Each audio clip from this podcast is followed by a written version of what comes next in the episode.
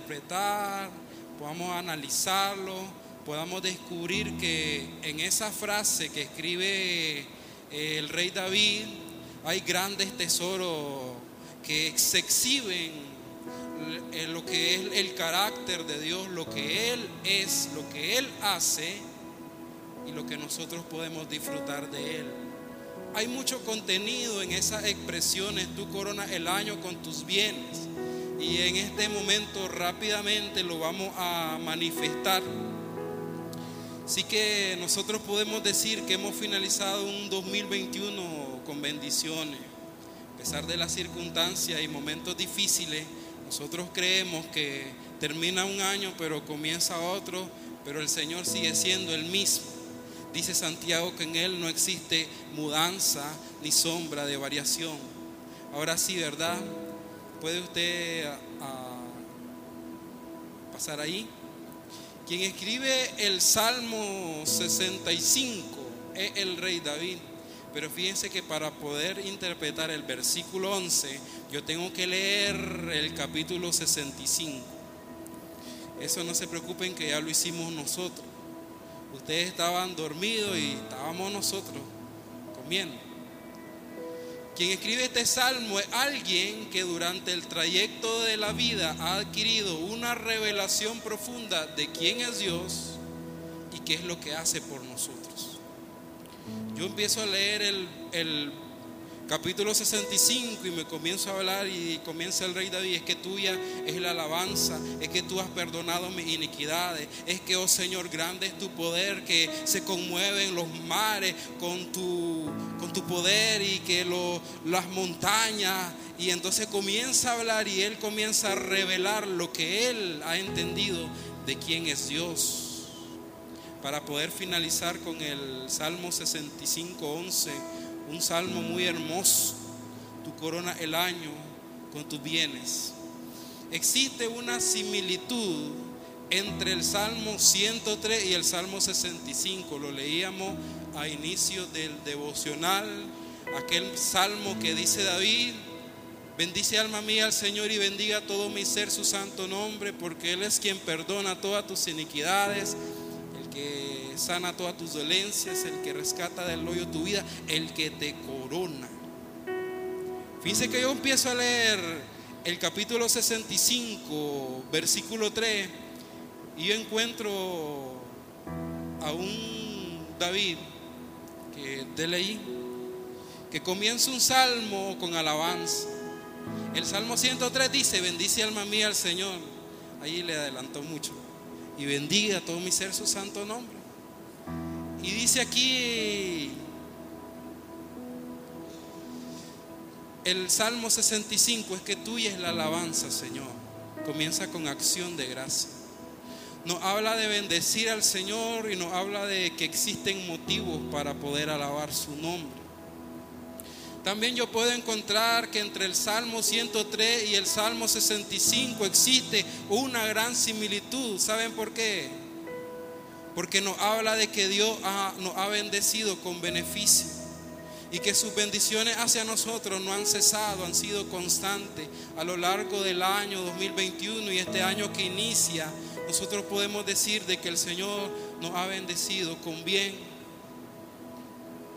¿Puede darle a la siguiente imagen? Tú coronas el año con tus bienes.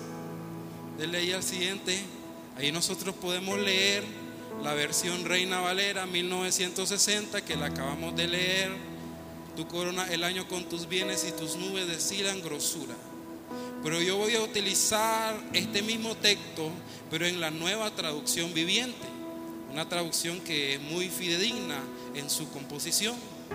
Y dice la nueva traducción viviente, tú coronas el año con una copiosa cosecha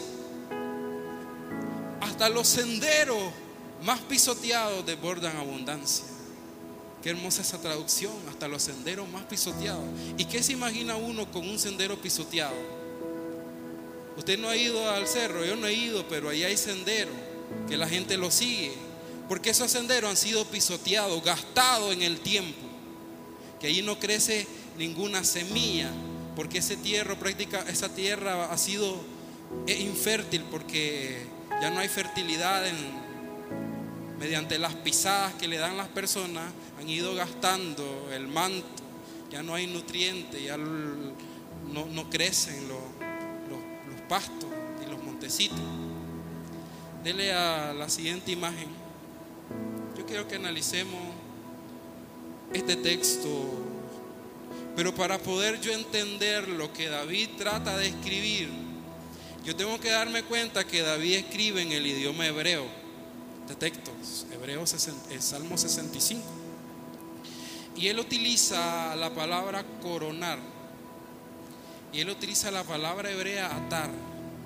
Es el 5849 en el diccionario de referencia Strong, un diccionario universal que podemos nosotros buscar una palabra en el idioma hebreo y nos lanza su significado.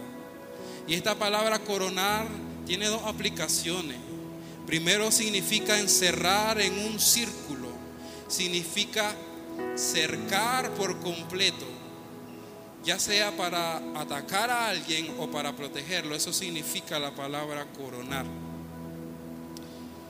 Fíjense que prácticamente esta palabra coronar es lo que hacían los reyes cuando conquistaban una ciudad. Ellos sitiaban y rodeaban la ciudad. Pero esta expresión coronar se asemeja a la expresión de David que dice, tú coronas, Señor, de bienes y misericordia. Y esta palabra coronar podemos deducir de que tiene una aplicación metafórica también porque y literal. Porque coronar significa en el idioma hebreo colocar una diadema. Colocar prácticamente una pieza de un material precioso. Eso significa coronar, colocar una diadema sobre alguien, colocar una, una pieza elaborada con material precioso sobre alguien. Eso significa coronar. Y que David exprese esto con una naturalidad, decir, tu corona, Señor. Solo esa palabra que dice tu corona, Señor, es una palabra que estremece cuando uno la lee en el idioma original. Dele por favor a la siguiente. Eh, ahí se detiene un momento. Retroceda la primera. Eso que ustedes ven allí es el arco de Tito. Es un monumento que fue erigido en el año 80 después de Cristo. Lo interesante de este monumento que ustedes pueden ver allí abajo, hay unos turistas porque prácticamente un lugar turístico que está en Italia, el arco de Tito. Este arco fue construido por el hermano de Tito. Se me olvidó el nombre, lo tenía en mi cabeza. No recuerdo cómo se llamaba. Tenía un nombre con D. Si el hermano Melkin me ayuda. Demetrio, Diomedes, por ahí va el nombre. Este arco de Tito tiene una, gran relevancia para nosotros, porque quiero que ahora sí le dé la siguiente imagen. Construido en el año 80 después de Cristo. Es construido para exaltar las grandes conquistas del, del rey, de este emperador romano Tito. Y hay una inscripción en un lateral de este edificio que tiene ese relieve que ustedes pueden ver allí. allí. Prácticamente es una arquitectura que es una evidencia arqueológica de las veracidades de la Biblia. Porque Jesucristo dijo a los discípulos que no iba a quedar piedra sobre piedra hasta que todo fuera derribado. Y este arco que fue erigido en, honor a Tito por la conquista de Jerusalén, ustedes pueden ver en ese relieve que está prácticamente manifestado allí, eh, eh, los que van allí llevan una especie de candelabro, eso se llamaba menorá, y esos artefactos fueron sacados del templo de Jerusalén. ¿Por qué yo traigo esta imagen y la traigo aquí?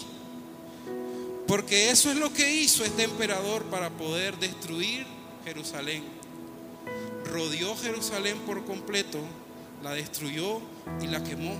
Eso significa coronar ya sea para proteger o para destruir. Pero cuando yo comienzo a, a leer, Señor, coronas, el Señor no quiere destruir a nadie. El Señor quiere protegernos. Era la siguiente imagen. Qué hermoso este texto. Y dele por favor ahí. Es una ciudad en Irak, una ciudad antigua que todavía existe. Pueden ustedes corroborar. Es una ciudad que está construida como si fuera un semicírculo, porque antiguamente casi así eran las edificaciones de la ciudad.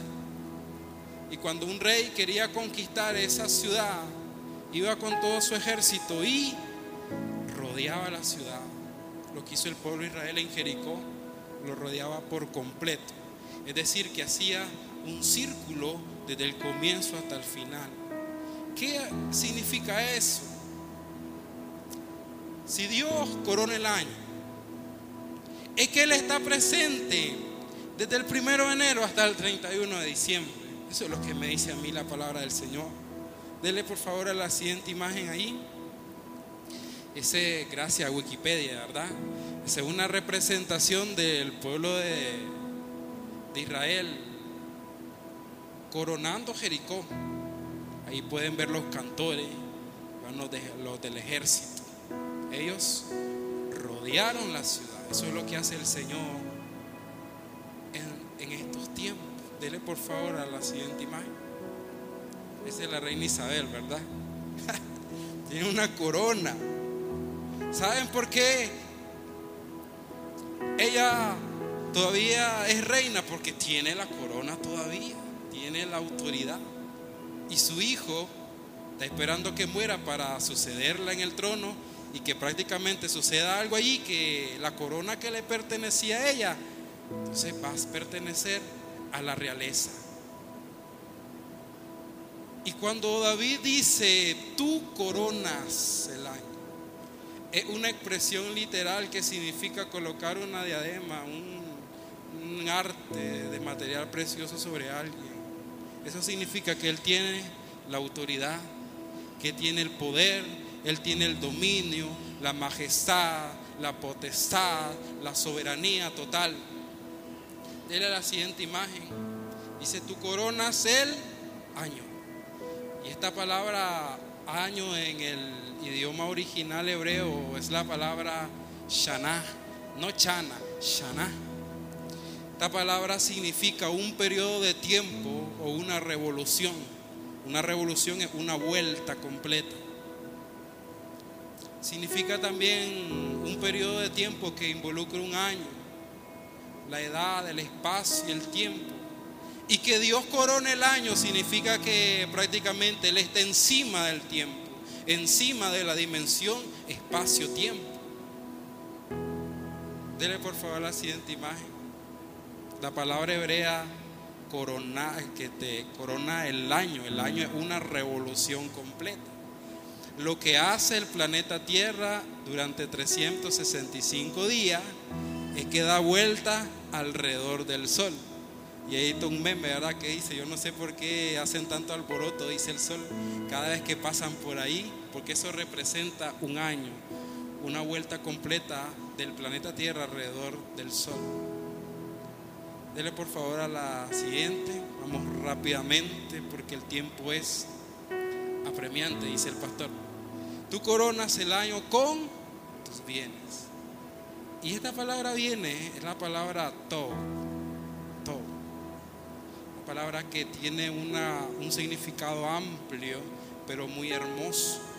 Significa bueno, significa cosas buenas, significa bien, significa también abundancia, significa aceptación, significa algo que es agradable, significa alegría, significa amistad. Eso es lo que el Señor nos otorga su amistad. Significa beneficio, benevolencia, benignidad, bondad, bienestar, contentamiento, dicha, éxito, favor, felicidad, fertilidad, gozo, gusto, humanamente mejor, significa misericordia, significa placer, significa prosperidad y significa tesoro. Eso es lo que significa la palabra bienes. Y que el Señor nos otorgue esas cosas, nos llena de esperanza. Yo quiero que por favor hagamos un ejercicio de reflexión. Y en este ejercicio nosotros nos vamos hacer una pregunta. Vamos a hacer un recorrido de todas las experiencias vividas en este año, de cosas buenas y cosas malas que no han sucedido. Y entonces nos vamos a hacer esta pregunta.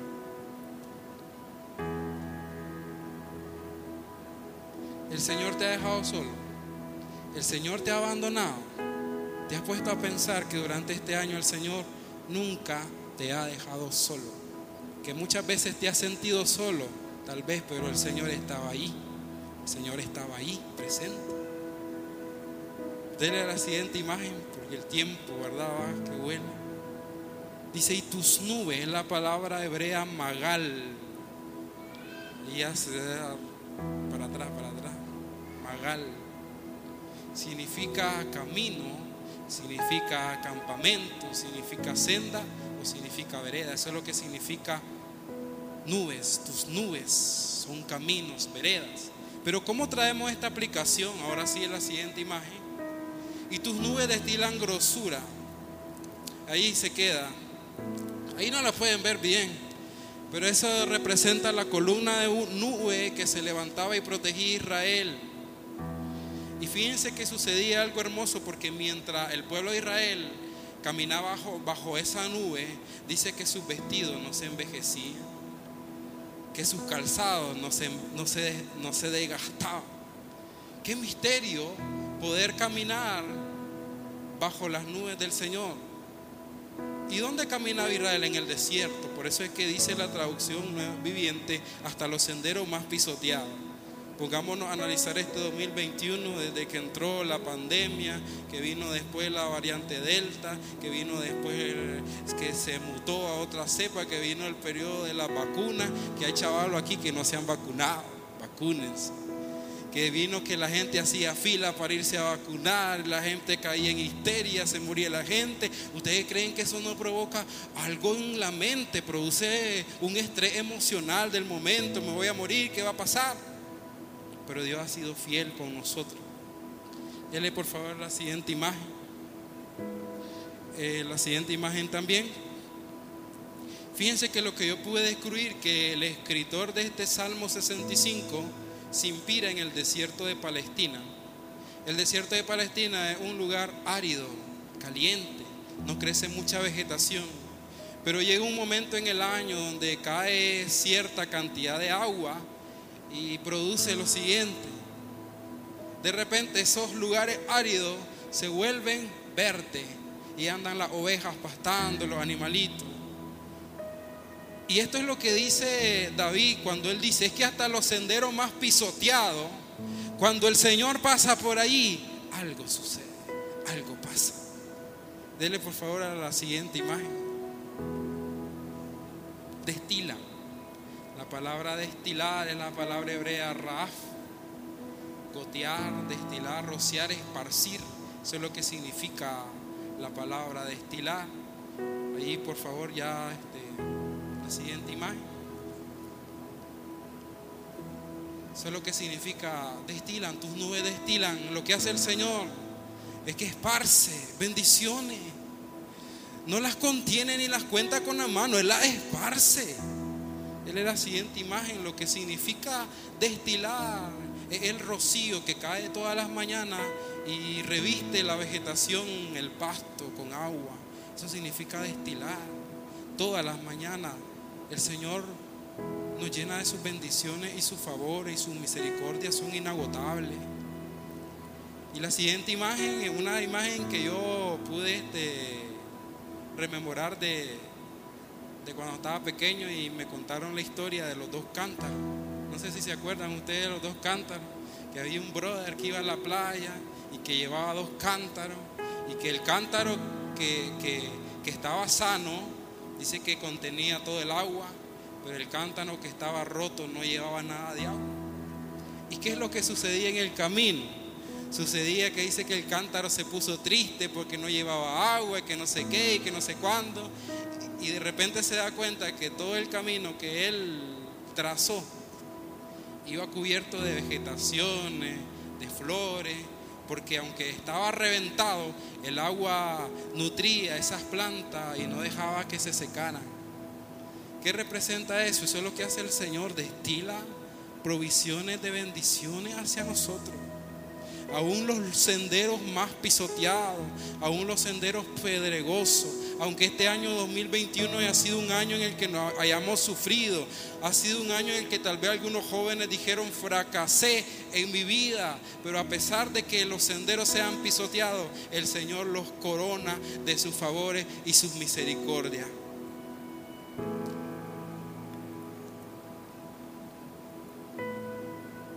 Dele por favor a la siguiente imagen. Ahí es el texto. Tú coronas el año con tus bienes. Tus nubes destilan grosura. La palabra grosura, pues en el, original hebreo, hebreo, eso significa grosura. No hay nada que buscar ahí. Quiero que se ponga de pie, por favor. Yo quiero que hagamos algo en esta tarde, en esta noche. Quiero que pase aquí adelante con toda disposición. Hoy es primero de enero y podemos decir, como dice, ¿por qué Dios corona?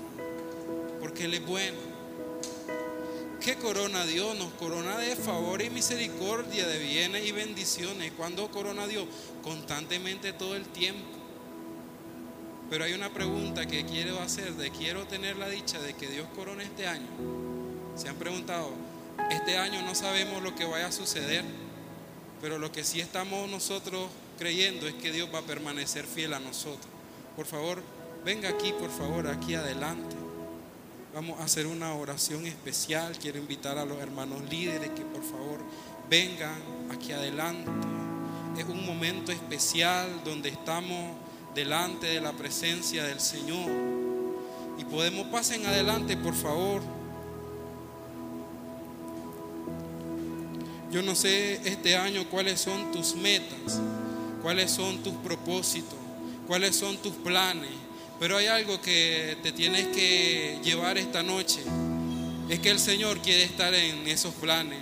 El Señor quiere estar en esos momentos de tu vida.